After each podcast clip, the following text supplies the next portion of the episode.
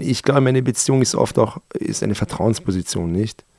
Weil ich weiß viel, viel mehr über das Privatleben dieser Künstler, denn die Galerie je wissen wird. Das ist, die Galerie kann nie so viel wissen wie ich, das ist unmöglich. Weil diese Beziehung zwischen Galerie und Künstler ist immer eine kommerzielle Beziehung.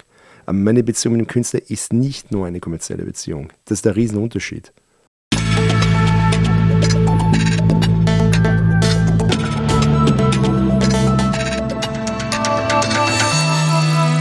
Ausgesprochen Kunst.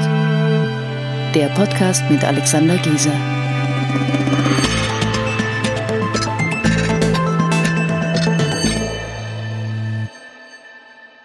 Herzlich willkommen zu einer neuen Folge von Ausgesprochen Kunst. In den vergangenen fast zwei Jahren, in denen es den Podcast jetzt schon gibt, waren sehr viele interessante Menschen zu Gast. Es waren Künstlerinnen da, es waren Kuratoren da, Kuratorinnen, Menschen, die in Museen arbeiten, Sammler. Und heute ist jemand bei mir, der so ein bisschen ähm, das alles in sich vereint. Er ist außerdem ein Artist Manager. Das ist eine relativ, ein relativ neuer Berufszweig. Bei mir zu Gast heute ist Amir Shariat und ähm, freue mich sehr, lieber Amir, dass du heute ähm, hier bist. Du kommst quasi direkt aus dem sonnigen Miami.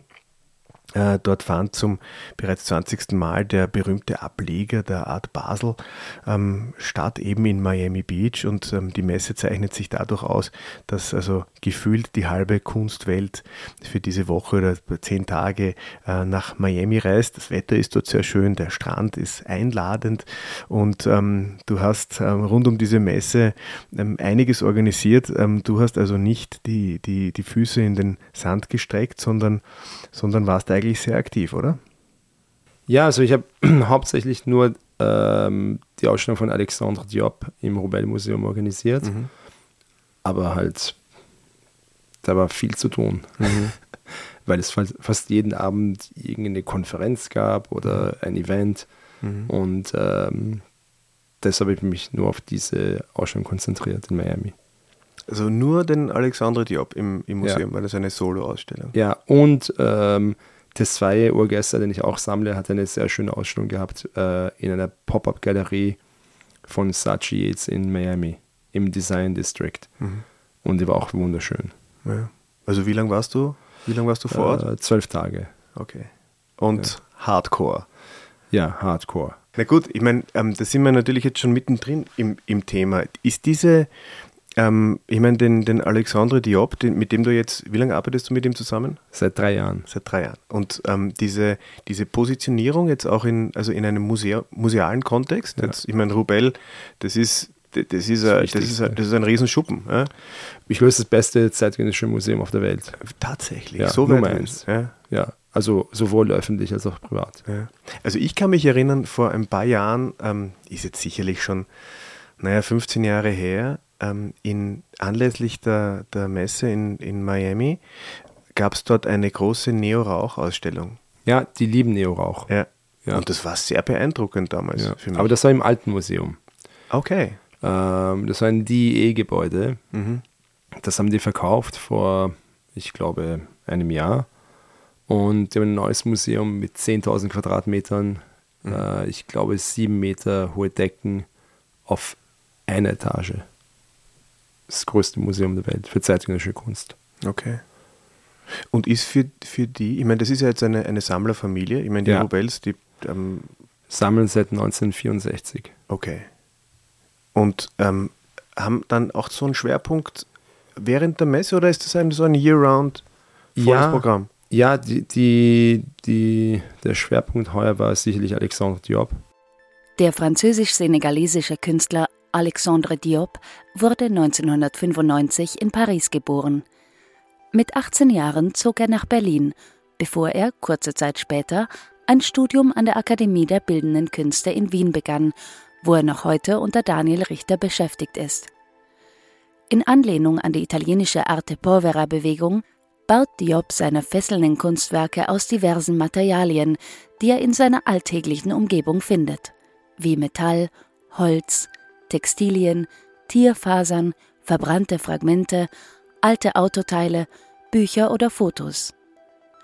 Besagte Bildobjekte, wie er sie selbst nennt, entstehen durch das Sammeln weggeworfener Gegenstände und Materialien, die Diop während Spaziergängen aufsammelt. Sein künstlerischer Ansatz verschwimmt zwischen Malerei, Skulptur und Relief und weist eine Radikalität auf, die das Publikum mittels Bezügen zu politischen, emotionalen und traumhaften Systemen zu neuen Eindrücken und Erfahrungen bringt. Alexandre Diop lebt und arbeitet in Wien. Mhm. Und äh, weitere sechs bis sieben Positionen, wo die jeder Künstler einen Raum bekommen hat. Mhm. Aber es gab noch immer einen Raum mit drei top-österreichischen Künstlern, den sie behalten haben, mit der Martha Jungwirth, Franz West und Rudolf Polanski. Mhm. Und ähm, die Ausstellung, die bleibt dann fast ein Jahr. Okay. Dann tauschen die einmal im Jahr um. Aber jetzt haben die auch ein zweites Museum aufgemacht in Washington, D.C. Also es geht, also die, die ja. zumindest einmal Amerika wird ja. umspannt. Naja, die sind in Washington schon seit Jahren. Mhm. Die haben auch ein Hotel früher dort gehabt. Ähm, und das Museum hat aufgemacht Ende Oktober. Okay. Aber es ist viel, viel kleiner. Ja. Aber ist auch genial. Ja. Um, ähm, okay, aber dann, dann, äh, dann ist es ja so, dass, dass ähm, die, diese, diese Zusammenarbeit mit den mit den, mit den Rubels, ich meine, wie lange wie lang bist du da schon? Ich meine, sie sind, sind ja sicher Freunde von dir geworden, ja, oder? Ich kenne sie schon seit 20 Jahren mhm. und wir arbeiten zusammen schon seit mehreren Jahren. Mhm. Aber ich würde sagen, ausstellungsweise schon seit 2018, mhm. wo ich damals ähm, Rudolf Polanski in die Sammlung reingebracht habe. Mhm. Und dann kam Amoako, Boafo, mhm. ein Jahr später und dann Otis Quake habe ich reingebracht, und dann Kennedy Yanko mhm. äh, und äh, dieses Jahr war es Alexandre Diop. Mhm. Und, und agierst du dort quasi als, als Kurator? Nein, nein, nein. Ich habe die, ich, ich stelle denen diese Künstler vor mhm. und äh, wenn denen die Künstler gefallen, mhm. dann kaufen die oder geben den Künstlern eine Residenz, die mhm. dauert normalerweise einen Monat mhm. und die kaufen die Werke auch an für die Sammlung. Also was im Rubel-Museum ausgestellt wird, gehört immer den Rubels. Es gibt keine Leihgaben. Ja. Ähm, und die kuratieren selber, ich meine, mhm. sammeln schon seit über fast 60 Jahren. Ja. Wir haben 10.000 Werke in der Sammlung. Okay. Ich glaube, die kennen sich sicherlich besser aus als ich. Aber jetzt sag, ich meine, normalerweise gibt es also jetzt ähm, junge Künstler sind ja dann oder Künstlerinnen sind ja dann oft froh, wenn, wenn so, wenn so jedes Jahr einmal vielleicht was passiert, nicht? Aber jetzt im Fall von Alexandre Diop ist das ja im, im Monatsrhythmus, also äh, ja. bedeutender Ankauf durch die Albertina, ähm, stark vertreten in der, in der Ausstellung in Krems, jetzt in, in, in, in Miami eine große Ausstellung. Ist das Und Paris, Reifers Art Foundation äh, mit Kane the Wild im Oktober. Also ist das, geht, ich meine, ist das, ist das machbar? Machbar ist alles, glaube ich. Mhm. Hängt von der Disziplin und der Kreativität der Künstler ab. Mhm. Aber ähm, braucht man auch viel Glück. Mhm. Ähm, ja, ist Schlag auf Schlag gekommen. Ja. Na gut, aber ich meine, du bist ja dann auch, also du sitzt dann wahrscheinlich viel im Flugzeug, nehme ja. ich an. Ja. Hast du eine, hast eine Miles and More? ja, ja. Schon, schon, die goldene Plakette Amir Shariat. Ja. Sitzplatz reserviert. Nein, leider äh, mhm. gehört das Fliegen äh, dazu und das ist halt, ähm, ist natürlich nicht leicht. Mhm. Ähm, klingt immer sehr glamourös, aber mhm. äh, viel herumfliegen, das ist schon hart für den Körper, glaube ich. Ja. Na gut, aber du bist ein internationaler Typ. Ähm, ich ja. habe unlängst mit jemandem gesprochen, die hat mir gesagt, also sie kennt niemanden, der so viele Sprachen fließend spricht wie du. Ja, ich spreche neun Sprachen. Okay. Äh, zwei davon sind nicht mehr so fließend, ja. weil man muss Sprachen natürlich immer ausüben können. Ja. Aber ich glaube, das kommt daher, dass wir äh, eine Flüchtlingsfamilie sind. Mhm. Wir kamen aus dem Iran. Ich konnte ja kein Wort Deutsch. Ähm, ich konnte auch kein Italienisch damals und kein Portugiesisch und mhm. kein Griechisch. Ich habe alle so Sprachen dazugelernt später. Mhm. Ähm, ich glaube, äh, ich sage immer, ich habe irgendwie Glück gehabt, weil ich habe auf der einen Seite ein Land verloren, aber auf der anderen Seite mehrere Kulturen kennengelernt und mhm. mehrere Sprachen. Und ich sehe das durchaus als positiv. Mhm. Wann bist du, im, wie, wie, alt warst du wieder? Äh, ich war, also Österreich kam ja ein bisschen später, wir sind durch Europa herumgereist, aber äh, ich war sechseinhalb, wo es im Iran rauskam. Mhm. Mhm. Und sag, bist du manchmal, ähm, weil ich habe jetzt unlängst gesprochen mit der, mit der Soli Chiani, mit der Ah, Künstlerin, Tolle Künstlerin. ähm, und mit ihr habe ich auch so ein bisschen gesprochen über die ähm, aktuelle Situation. Also ich will jetzt gar nicht zu, da zu sehr in die Tiefe gehen, aber sie hat gesagt, sie war schon viele Jahre nicht mehr im Iran. Ähm, wie schaut das bei dir aus? ja, auch schon seit vier Jahrzehnten. Wirklich Ja. nicht mehr dort. Ja. Ja. Und äh, fehlt dir das? Ähm, ja und nein. Also Mhm. ich fühle mich nach wie vor als äh, Iraner oder Perser, aber fehlen, ich weiß nicht, die Welt ist so groß, acht Milliarden Leute, hunderte von Ländern, tausende von Sprachen. Mhm. Es gibt noch viel zu bereisen, glaube ich. Ja. Und wie war so dein, dein, dein, dein Werdegang dann in, in, in Österreich? So klassisch Schule? Ja, Schule besucht Mhm. und ähm, ich bin dann hier studiert Mhm. auf der WU. Ähm, und dann habe ich immer Austausch Austauschprogramme gemacht Mhm. mit der WU. Also es hat dich dann schon früh schon wieder auch rausgezogen. Ja, ja, ich war in, in Spanien und in Italien, Mailand und London war genial. Ja. Ähm, und Glück gehabt, dass es das Erasmus-Programm gab. Mhm. Und als Student habe ich ja kein Geld gehabt. Ja. Und das Ganze wurde dann, ähm, habe ich dann durch Stipendien bekommen. Okay. Und dadurch konnte ich äh, vor allem nach England gehen und dort studieren. Mhm. Und da hat er äh, zu Beginn jetzt, also, in, also beruflich war ja, war ja die Kunst noch nicht ähm, an erster Stelle, oder? Nein, aber ich habe Kunst immer gemacht, weil mein Vater war dann, wo er nach Wien kam, war schon 60 Jahre alt und Mhm. hat sein Leben neu erfinden müssen, hat begonnen äh, mit Kunst zu handeln. Mhm. Und ich war dann immer mit ihm unterwegs und äh, als kleiner Junge und habe mir viel Kunst angeschaut. Mhm. Und dadurch habe ich immer in der Kunstwelt war ich, sag ich mal, tätig, Mhm. aber als Zuschauer. Mhm. Aber man nimmt dann viel auf. Und ähm, ja, und dann habe ich begonnen in der Bankenwelt in London zu arbeiten, habe weiterhin, ähm, habe mich vertieft in der Kunst nebenbei. Jedes Wochenende habe ich mir Galerien angeschaut in London. Äh, Ich weiß nicht mehr wie viele, aber wirklich viele. und Museen und ähm, irgendwann habe ich dann gesagt, hm, interessant, man kann aus dem eigentlich einen Beruf machen. Also wenn mein Hobby mein Beruf wird, das ist ja das Mhm. Beste, was passieren kann. Mhm. Und irgendwann hast du dann gewusst, so und jetzt die Kunst. Ja, eher schon, weil äh, vor mehreren Jahren hat mich ein berühmter Künstler, hatte mich schon, ähm, hat mit mir ein Gespräch gehabt und wollte wissen, ob ich nicht sein Manager werden möchte. Und ich habe damals gedacht, komische Frage, Manager von Künstlern habe ich noch nie gehört. Aber es ergibt total Sinn, weil wenn man sich an, anschaut, alle Freiberufler haben ja Manager, also Sportler, äh, Schauspieler, Sänger, haben alle Manager und, oder, oder Agenten. Ähm, dann habe ich mir das genauer angeschaut und bin ich drauf gekommen, die großen Künstler haben eigentlich alle Manager. Ob es jetzt Leonardo da Vinci war mit dem Medici oder Andy Warhol mit Fred Hughes oder Canvelo und Picasso oder Damon Hirst und äh, Frank Dunphy, die haben alle Manager gehabt. Ja, aber das waren dann mitunter, also die, die, deren Kunsthändler oder die Galeristen.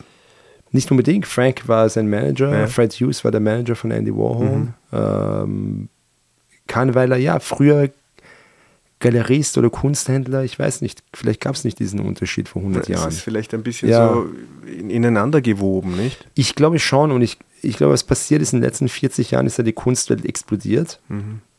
Es gibt ja anscheinend äh, laut Studien 65 bis 70 Milliarden Dollar ähm, Kunstwerke, die im Jahr verkauft werden. Das sind eine enorme Summen in einem Markt, der überhaupt nicht reguliert ist. Und ich glaube, dass die Infrastruktur noch nicht da ist. Die Infrastruktur sind halt die kleinen Galerien, die eigentlich Kunstliebhaber und Kunstexperten sind, die dann Galerien aufmachen. Oft sind es auch äh, Studenten, Kunststudenten, deren Studienkollegen dann die Künstler sind, die dann in der Galerie ausstellen.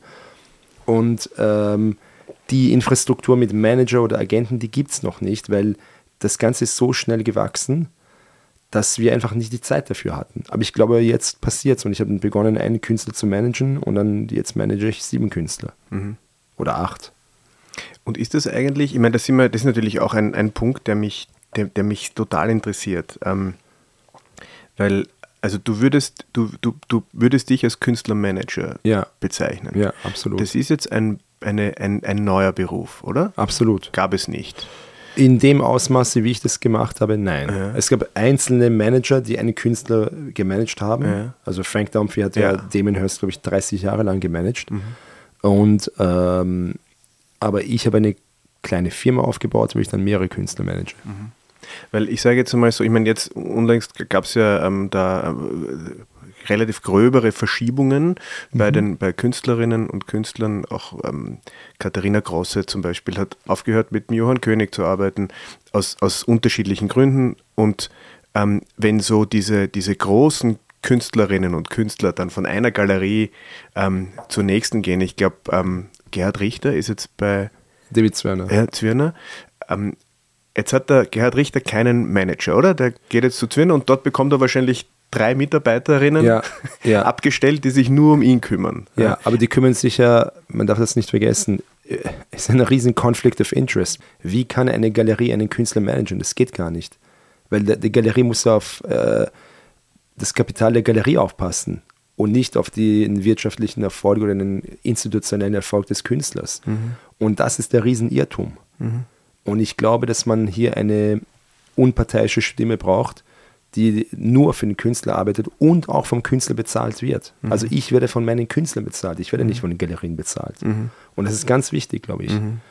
Ähm, also wenn ich mir die Bankenwelt anschaue, sowas könnte es in der Bankenwelt gar nicht geben. Ja. Das wäre regelwidrig. Ja eine unabhängige Stimme, die einfach den, die Künstlerin, den Künstler dabei unterstützt, ähm, gute Position zu beziehen gegenüber den Galerien, Galerien gegenüber dem den, Markt, dem Markt, den Museen, Institutionen, ja. Sammlern. Ja. Ähm, die, ich mache alles für die. Mhm. Ich mache die, die Preise, mhm. die Sammler, äh, die Galerien. Organisierst Flugtickets. Ab, alles. Flugtickets, alles Mögliche mache ich. Ja. Äh, Studios habe ich gefunden für die Künstler. Ähm, Wohnungen, ja. Autos, ja. alles Mögliche. Nee, das ist, also ich glaube, das, also das macht für mich total Sinn, ja. ähm, weil ich auch manchmal so das Gefühl habe, äh, also eine Künstlerin soll, soll sich in erster Linie ums Werk kümmern, oder? Absolut. Und dann, wenn, wenn die jemand hat, dem sie vertrauen kann, dann, dann ist es eine super, super Sache. Ja. Planst du dann auch die Karriere in, in Absprache mit, mit der Künstlerin, mit dem Künstler oder Immer. mit dem Umfeld? Oder ja. auch mit den Galerien, dass man sagt, okay, man hat ja. eigentlich einen gemeinsamen ja, Weg. Absolut. Ich, ich arbeite sehr gerne mit den Galerien zusammen. Mhm. Und ich glaube, die Galerien, die mit mir zusammenarbeiten, die wissen auch, wie ich arbeite. Und mhm. ähm, wir, wir versuchen gemeinsam die Karriere des Künstlers voranzubringen. Mhm. Aber man muss halt die richtige Person finden. Und ich glaube, meine Beziehung ist oft auch ist eine Vertrauensposition, nicht? Weil ich weiß viel, viel mehr über das Privatleben dieser Künstler denn die Galerie je wissen wird. Das ist, die Galerie kann nie so viel wissen wie ich, das ist unmöglich. Ja. Weil diese Beziehung zwischen Galerie und Künstler ist immer eine kommerzielle Beziehung. Ja. Aber meine Beziehung mit dem Künstler ist nicht nur eine kommerzielle Beziehung. Das ist der Riesenunterschied. Mhm. Und dadurch kann ich viel mehr, ich kann den Künstler viel besser verstehen. Und der Künstler oder die Künstlerin sagt mir auch immer, was die wirklich machen wollen. Und sie trauen sich nicht immer, diese Gespräche mit einer Galerie zu haben. Ja. Weil eine Galerie ist wie eine Verkaufsposition. Mhm. Und der oder die Künstlerin wollen nicht nur verkaufen, sondern denken viel weitsichtiger mhm. und viel in einer viel kreativeren Art. Zum Beispiel, ich meine, die Künstlerin Kennedy Yanko, die in den Galerien ausstellt, kriegt eine große Ausstellung jetzt, die war auch im Rubel Museum letztes Jahr mit einer Einzelposition und kriegt dann jetzt eine große Ausstellung äh, bei Jeffrey Deitch im März in New York. Aber die hat auch für äh, Capucine diese Handtasche gemacht, vor zwei Monaten, die vorgestellt wurde, in einer limitierten Auflage. Also Künstler können viel, viel mehr machen oder Künstlerinnen. Und äh, oft ist die Position in der Galerie nur an ein bestimmtes Output oder ein Produkt äh, gebunden. Und ich glaube, das ist ein Riesenfehler weil die Kreativität von äh, jedem Menschen ist nicht nur an einem einzigen Produkt gebunden. Das heißt, ähm, du versuchst unterschiedliche Hebel in Bewegung zu setzen, um äh, auch die, die, das Fundament breit aufzubauen, auf dem dann diese Karriere ja. sich entfalten kann. Ja. Äh, besteht die Gefahr, dass, dass das eine Dynamik bekommt, die, die man dann nicht mehr kontrollieren kann? Nein, glaube ich nicht. Das ist bei uns noch nie passiert, weil wir, wir kontrollieren ja diese Dynamik. Mhm. Und wir sagen sehr oft nein. Okay. Nein, ich meine, ich stelle mir das, ich stelle mir das auch ähm, möglich vor, dass man einfach dann, dass man dann einfach eine, eine gute Position bezieht. Ja? Die Künstlerin, der, du als, als, ja. als als Manager mit, mit, den, mit den Galerien, auch mit den Institutionen, die ja auch ähm, ihre, ihren Beitrag leisten, wenn es wenn, dann zu Ausstellungen kommt. Aber ja. es gibt natürlich trotzdem, und darauf möchte ich eigentlich hinaus, dann den Faktor ähm, der Sammler und Sammlerinnen, die ja letztendlich ähm, das finanzieren, indem sie mhm. Äh, die, die Werke einkaufen. Ähm, Geht es ihr da von Anfang an mit einem, mit, mit einem klaren Plan äh, vor? Sagt sie auch diesen Sammlern und den Sammlerinnen, hey, wir haben einen langfristigen Plan, es soll, es soll irgendwie, ähm, also nicht, dass da die Leute kommen und sagen, okay, ich investiere da jetzt, aber dann erwarte ich mir auch in fünf Jahren oder in zehn Jahren diesen oder diesen Return on Investment. Nein, solche Gespräche haben wir nie. Okay. Weil die Sammler, mit denen ich spreche, wie Rubels oder Albertina Museum, oder Saint Pompidou, mhm. die sind nicht an Returns interessiert. Mhm. Ich glaube, man äh, gute Kunst hat es wie ein guter Fußballspieler. Mhm. Da wird der Wert automatisch raufgehen. Da mhm. mache mach ich mir keine Sorgen darüber. Ja. Ähm, aber ich glaube, dass die meisten Sammler, mit denen wir sprechen, zum Glück äh, überhaupt keine Investoren sind, sondern die sammeln wirklich leidenschaftlich. Mhm. Und ähm, das sehe ich auch. Mhm. Weil ich habe in den letzten zehn Jahren vielleicht ich schätze mal, knapp 400 Werke der Künstler vielleicht ähm, platziert, die ich mhm. manage. Und von denen sind nur vier zurückgekommen auf den Kunstmarkt. Okay. Das muss sicher Weltrekord sein. Weltrekord. Das, das ist ja, ja. ja, ist eine gute Quote auf jeden das Fall. Ist eine extrem niedrige Quote. Ja. Das heißt, die Sammler behalten auch die Werke mhm. und ähm, ich meine, ich habe Sammlerinnen in Florida, die hat 18.000 Werke in der Sammlung, die mhm. Rubels haben 10.000 Werke in der mhm. Sammlung die Museen hunderte, tausende von mhm, Werken, mhm. also die mhm. sind nicht an äh, Returns interessiert, glaube ich. Ja. Und äh, das kann ich auch nie versprechen. Mhm. Weil ich weiß ja nicht, wie, wie sich die Welt auch entwickelt. Ich kann mhm. das nicht vorhersagen. Ja. Ich bin keine Cassandra. Mhm. Aber ich kann schon sehen, wer gut ist und wer nicht gut ja. ist. Das kann ich schon sehen. Wie wichtig ist, ist für dich persönlich die Ausstellung in, in Krems, mit der, wo dir die Shariat Collections jetzt gezeigt werden? Ja, die, die war wirklich äh, unerwartet. Das war eine ähm, geniale Idee vom Direktor Florian Steininger, mhm. der mich ähm, vor zwei Jahren circa darauf angesprochen hatte. Und ähm, es ist eigentlich verrückt. Er ist es, der entdeckt hat oder der bemerkt hat, dass ich eine afrikanische Porträtmalereisammlung habe. Mhm. Ich habe das selber nicht äh, wahrgenommen gehabt. Ja. Und äh, da sieht man, wie blind man sein kann manchmal. Und man muss ein bisschen verrückt sein, glaube ich, um Sammler zu sein. Ja. Und ich sammle viel. Und ähm, er hat es sofort bemerkt, da können wir eine Ausstellung machen. Mhm. Also die Idee kam von ihm. Und ähm, dadurch, dass ich dann einfach ähm, weiter sammle, ist die Sammlung dann gewachsen auch in diesen zwei Jahren, wo wir die Gespräche hatten. Und dann kam eben diese Sammlung zustande, die in Krems gezeigt wird. Mhm. Und eine durchaus, ich würde sagen, frische Sammlung die letzten drei, vier Jahren zusammengestellt wurde. Ja. Ja, total. Ich meine, ich war ja auch bei der, bei der Eröffnung. Es war auch irgendwie ähm, schön. Ich meine, ich bin immer wieder mal in Krems zu den Eröffnungen, aber es war spürbar anders ja, an ja. diesem Abend. Ähm, äh, gute Stimmung. Ja. Ich glaube, das ist ja auch etwas, was, was ich meine, du hast äh, im, Vorgespräch erzählt von, von, von Miami, was da, was da los war in den, in, wie, in den Museen, wie viele Menschen da kommen. Ja. Ähm, dieses, dieses Gefühl hatte ich in Krems so ein bisschen auch. Es war, es war, es war different, Michael Ballack dahin zu bekommen. Also ich bin selber Fußballfan. Ich habe mir gedacht so, na, der kommt ja jetzt auch nicht einfach so, ja? weil, er, weil er einfach sich interessiert, wirklich interessiert für die Sache. Ja, ja, und wir sind auch sehr eng befreundet. Okay. Ja, ich meine, du hast, wann hast du begonnen, ähm, afrikanische Kunst zu sammeln? Meine, mein erstes Werk habe ich schon fast vor 20 Jahren gekauft okay. von Sherry Samba, aber ich würde sagen, afrikanische Porträtmalerei erst vor drei, vier Jahren. Mhm. Mhm.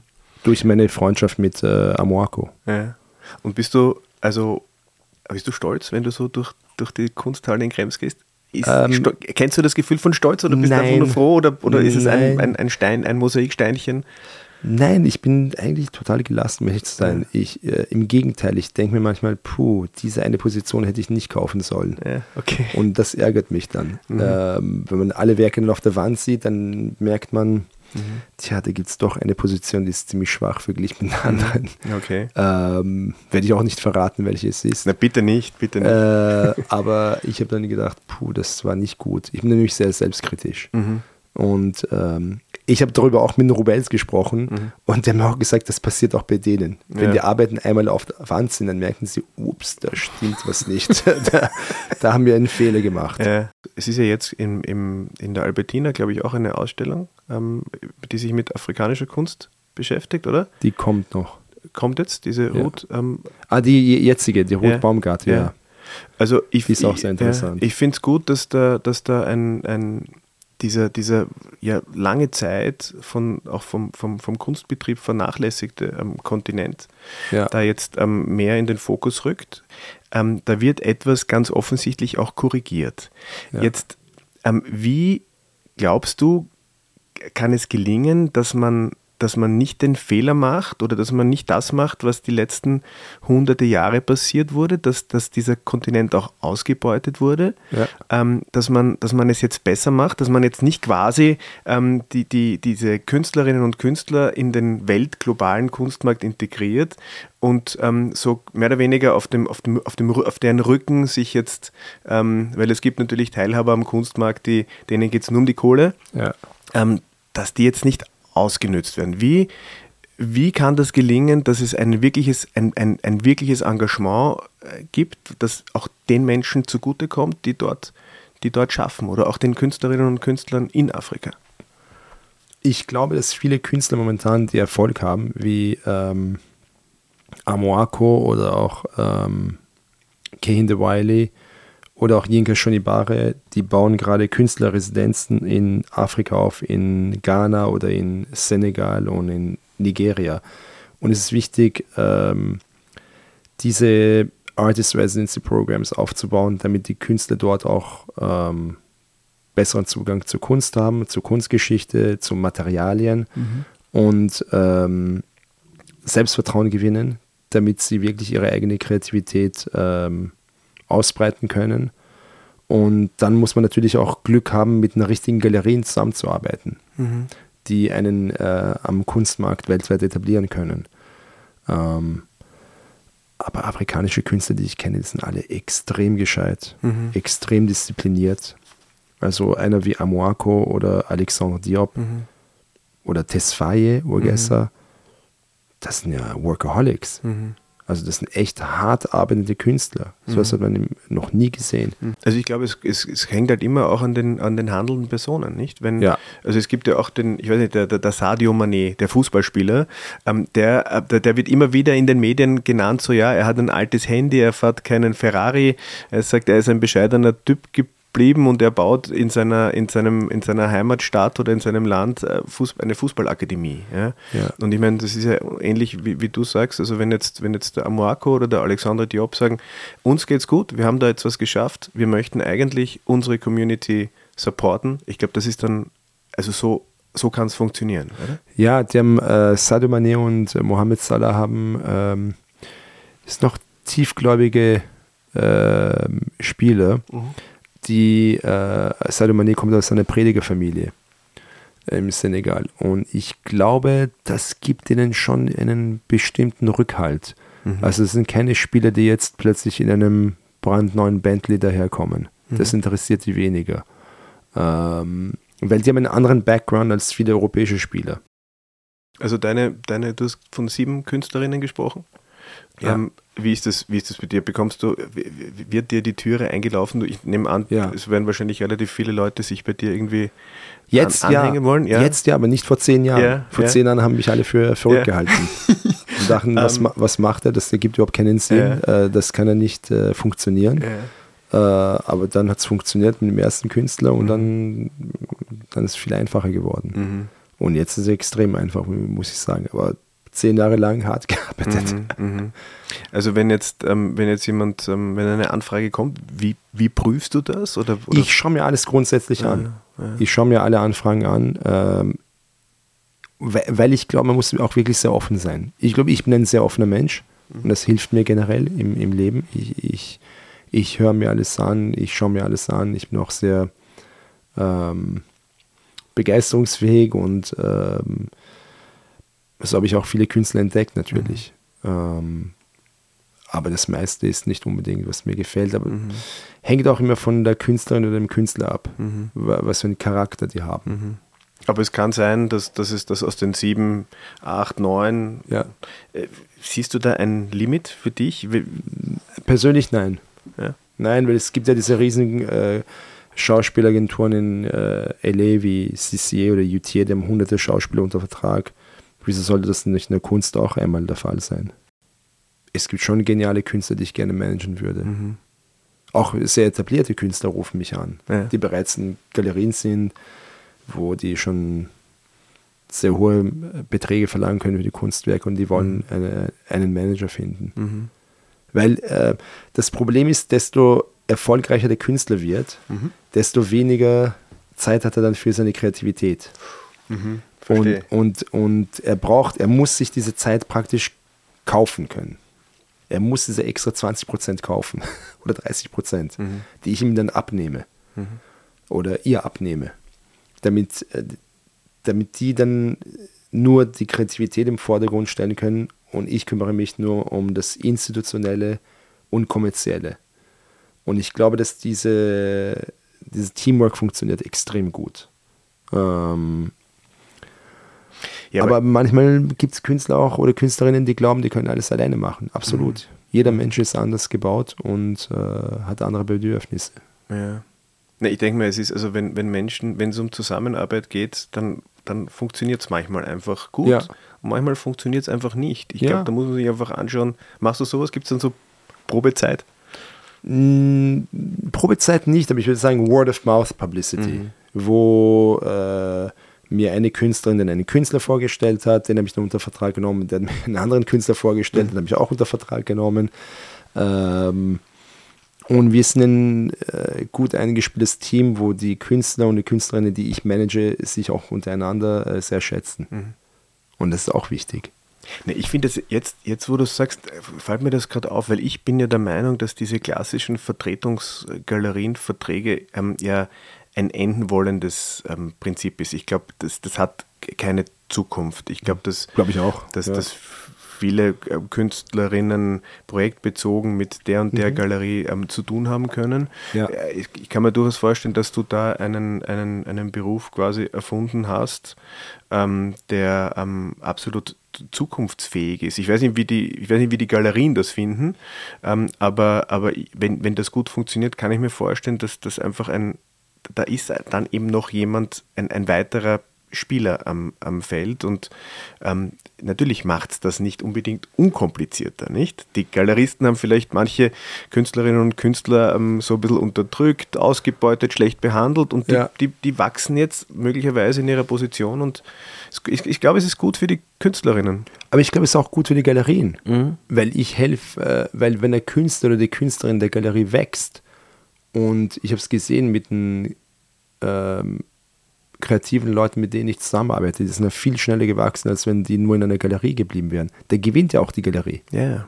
Also es ist eine Win-Win-Situation. Mhm. Aber es ist auch ein Ego-Problem, wo yeah. die Galerie dann äh, oft glaubt, sie kann den Künstler kontrollieren. Aber es ist mhm. ein Irrtum. Mhm. Ähm, und wir sehen es eindeutig bei Gerhard Richter, der von nach 37 Jahren von Marion Goodman Gallery mhm. zu David Zwirner wechselt. Ähm, Across the street.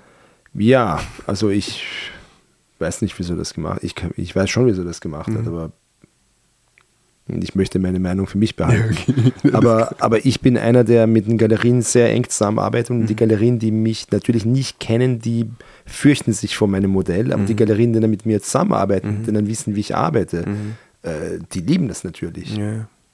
Weil ja. ich bin ja ein weiterer äh, Verkaufspunkt für die Galerie praktisch, mhm. weil ich kenne auch äh, extrem viele Sammler. Ja. Na, extrem spannend. Amir, ähm, wie schaut es aus? Ich meine, ich habe hier als, als letzten Punkt auf, meiner, auf meinen Notizen, die ich ja, ja. dauernd im Blick habe, ähm, stehen, ähm, wie schaut es für dich, der, wie schaut die, die, nahe und die äh, mittelfristige Zukunft aus bei dir? Ich weiß es nicht. Ich, ich kann es nicht genau beurteilen, aber. Bist du jetzt mal in Wien bis Weihnachten? Ja, bis Weihnachten. Okay. Und ähm, ich glaube, es ist wichtig, ähm, meine Künstler und die Künstlerinnen, die ich momentan habe, zu unterstützen, weil die wachsen sehr schnell wie äh, Kennedy Janko, ähm, Alexandre Diop oder Basil Kincaid oder ich habe zwei äh, tolle iranische Künstler und Künstlerinnen, die Nazanin Jahangir, die in Wien wohnt, und äh, Adeshe Tabrizi in ähm, Los Angeles. Ich arbeite auch mit Erwin Bohac zusammen. Ähm, und ich habe ein Estate von Bruno Gambone, der leider letztes Jahr verstorben ist. Ähm, aber er war auch schon 83 Jahre alt, mhm. mein ganz enger Freund. Und ähm, ich muss mich momentan auf diese Karrieren äh, konzentrieren. Und ähm, ob ich jetzt ein oder zwei Positionen dazu nehme nächstes Jahr, das weiß ich jetzt 100% noch nicht. Mhm. Aber die Kapazität hätten wir schon, ja. weil ich habe noch zwei Mitarbeiterinnen. Mhm. Ähm, aber ich bin einer, ich gehe einfach mit Bauchgefühl und mit der Zeit und ich lasse die Sachen auf mich zukommen. Also mhm. Ich habe keinen Businessplan in dem Sinne. Ja. Na gut, aber ich sage jetzt mal, also in der musealen Welt braucht ja, kann man jetzt nicht sagen, okay, machen wir nächste Woche eine Ausstellung. Also das muss ja schon, da gibt es ja Monate und, und, und jahrelange ja. Vorausplanungen, nicht? Also ja, aber da kann ich nicht viel machen. Mhm. Ich spreche mit vielen Museen. Wir haben jetzt äh, für einen Künstler und eine Künstlerin mehrere Museumsausstellungen ähm, für 2023 und 2024. Ähm, und also wir reden über zum Beispiel über meine eigene Ausstellung. Ich würde sie gerne weiter spazieren sehen. Reisen irgendwo. Lassen. Ja, ja, das wäre schon cool. Aber diese Ausstellung haben wir bekommen durch Covid, nicht? Mhm. Weil es eine Lücke gab mhm. und wir haben dann diese Lücke ausgenützt und ähm, gut gemacht. Äh, ja, und Timing war perfekt, glaube ich. Ähm, aber andere Museen haben halt äh, starre Pläne und es ist ein bisschen schwieriger, diese Ausstellung irgendwo reinzubringen. Mhm. Das ist mir schon äh, bewusst, aber wenn es passiert, passiert es und wenn es nicht passiert, dann gibt es andere Sachen, die ja. wir im Leben machen können. Das ist kein Problem. Fein. Amir, ähm, ich, ich danke dir sehr herzlich für das Gespräch. Ich fand es ich fand's wieder einmal mehr ein Gespräch, das ich sehr genossen habe. Danke sehr. Als letztes Wort muss ich noch sagen, äh, Österreich wird immer sehr unterschätzt ähm, und ich glaube, Österreich hat unglaubliche Künstler, die nicht alle weltbekannt sind, aber das ist nicht wichtig, weil das kommt noch. Äh, wenn man sich anschaut, die Künstler im 20. Jahrhundert, Klimt, Schiele, Kokoschka, ähm, und dann gehen wir weiter, Franz West, Maria Lasnik, ähm, Arnulf Reiner, Hermann Nietzsche, äh, Rudolf Polanski, das sind enorme Namen heute auch im internationalen Kunstmarkt. Und ich glaube, dass ähm, die meiste Welt, äh, also die meisten Sammler, mit denen ich spreche, die unterschätzen auch Österreichs Kapazität, äh, kreative äh, Leute hervorzubringen. Aber es gibt viele Juwelen in Österreich, noch viele, die zu entdecken sind.